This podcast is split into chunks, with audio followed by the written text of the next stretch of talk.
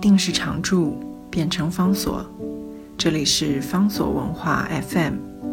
在阅读方式不断创新的时代谈共读，是因为我们相信，当我们在阅读时，也同时在被阅读。在今天的节目当中，为大家介绍的，这是瓦德·贝亚明的机械复制时代的艺术作品。班雅明精选集在这本书的封面上面，用这种方式一句话描述形容班雅明，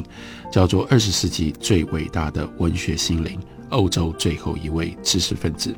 班雅明他的确是一个非常伟大的一个思想家，可他的伟大是非常难以描述跟非常难以界定的，因为他不是写了像康德三大批判。或者是我们所知道的其他大思想家有的那种一下子马上可以浮现在脑海里面的重要的书名、经典的著作。本雅明绝大部分的作品是他的单篇的文章，可是，在这些单篇的文章里面，他显现出一种特质特性，这是到今天，在他去世了七十几年之后，将近八十年仍然无法被取代的，那就是他能够游走在各个不同的领域当中。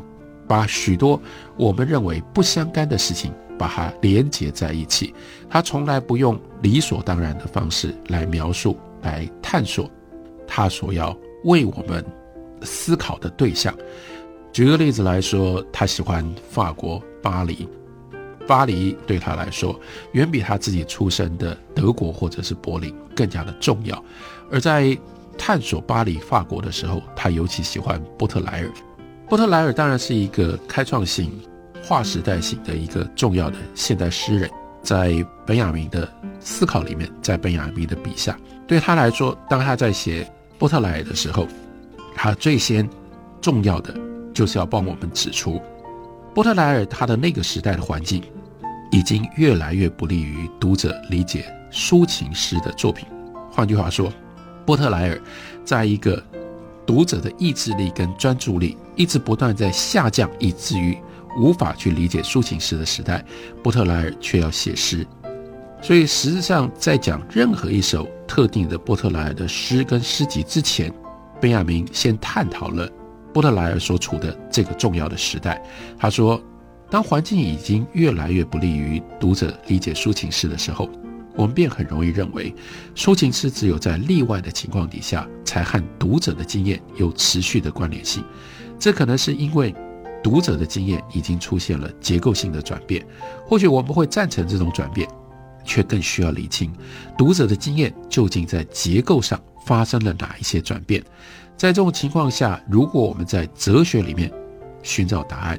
就会看到奇特的事实真相。自从进入二十世纪以来，人类为了获取真实的经验，而在哲学的领域当中展开了一连串的尝试。但这种真实的经验却不同于反映在文明大众身上的标准化存在和非自然化存在的经验。这些哲学的尝试往往被冠上生命哲学的概念，不过他们的出发点却不是人类在社会中的存在。这些生命哲学的探讨会引用文学作品，不过他们却更喜欢引用自然，尤其是偏好援引神话时代为证。在这样的一个情形底下，文学。对于经验的探讨，就开始分离，就开始有了脱节。这种生命哲学，他们不觉得在文学里面可以找到，或者是可以运用到这种生命的体验。他们必须要到自然，或者是更庞大的，一路从第二胎的体验与文学作品，一直到荣格的学说，他们都是要用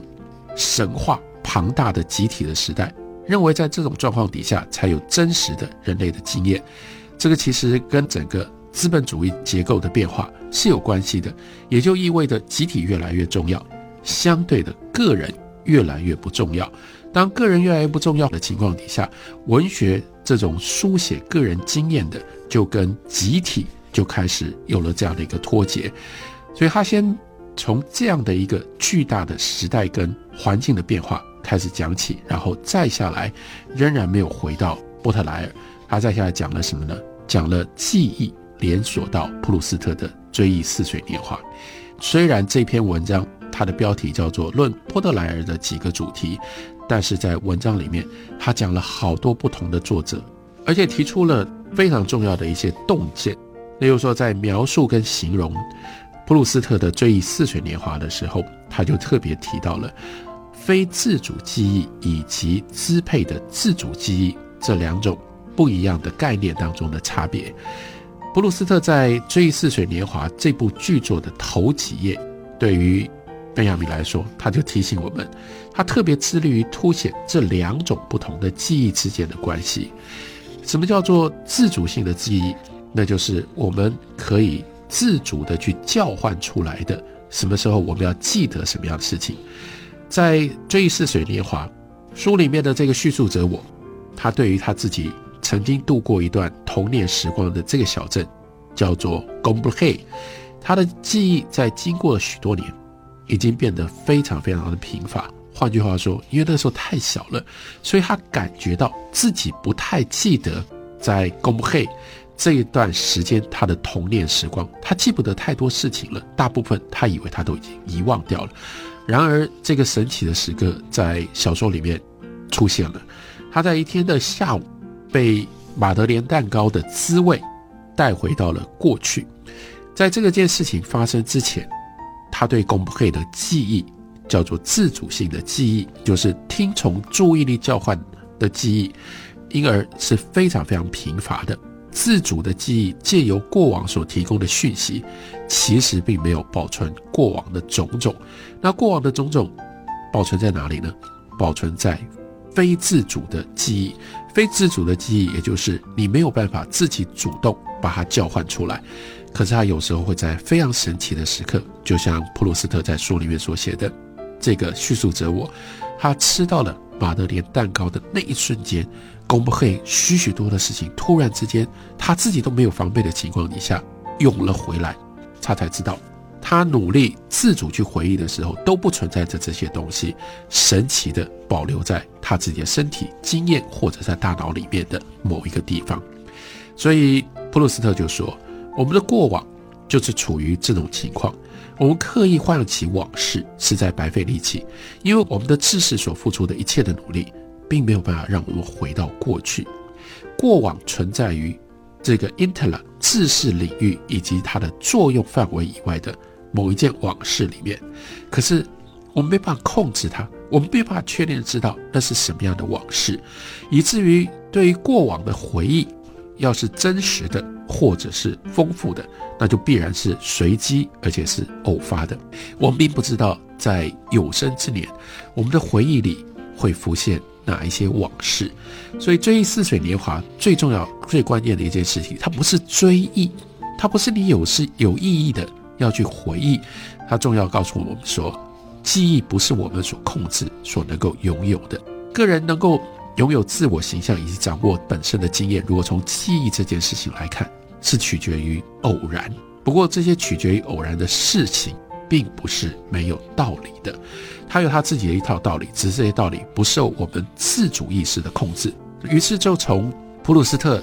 追忆似水年华，贝亚明。就联系到了弗洛伊德的潜意识的说法，在弗洛伊德的理论里面，本来就在告诉我们记忆是如何形成的。记忆有一部分是显意识的记忆，而显意识的记忆，因为为了保护我们自我，为了让我们的精神的能量能够更有效的分配，所以呢，我们的自主的意识、显意识里面能够记得的东西。相对的都是平庸的，都是不重要的，以免打扰我们的精神的结构，给我们太多的刺激，会在我们的生命当中产生太多刺激，以至于让我们的精神能量分配失常的这种重大的事件，在弗洛伊德理论里面，我们就会把它压抑到我们的潜意识里面。被压到了潜意识之后，也就意味着在表面上它被遗忘掉了，因为它不在你的潜意识里面。可它并没有真正的消失，它又被压抑在潜意识里。追忆似水年华，其实也就是弗洛伊德潜意识理论的一个最重要的一个表白。换句话说，这种潜意识它不受我们自主的控制，但它也没有消失，而是会在做梦或者是其他我们没有防备、猝不及防的情况底下，它会被叫唤出来。而当它被叫唤出来的时候，因为这才是人生当中真正重要的事情，重要到它必须要被压抑下去。所以这些重要的事情一旦它回来的时候，它如此的有力，它如此的 powerful，它如此的丰富，充满了各种不同复杂的细节跟真实。这个时候。到底什么是我们的经验？是我们留在潜意识里面的东西是我们的经验吗？还是那些我们控制不了、我们也没有办法去引导的潜意识里面所保留的东西，才叫做真正的经验呢？对于贝亚米来说，我们就是要用这种方式，我们才能够看得到，我们才能够理解波德莱尔跟他的诗在历史上面关键的重大作用。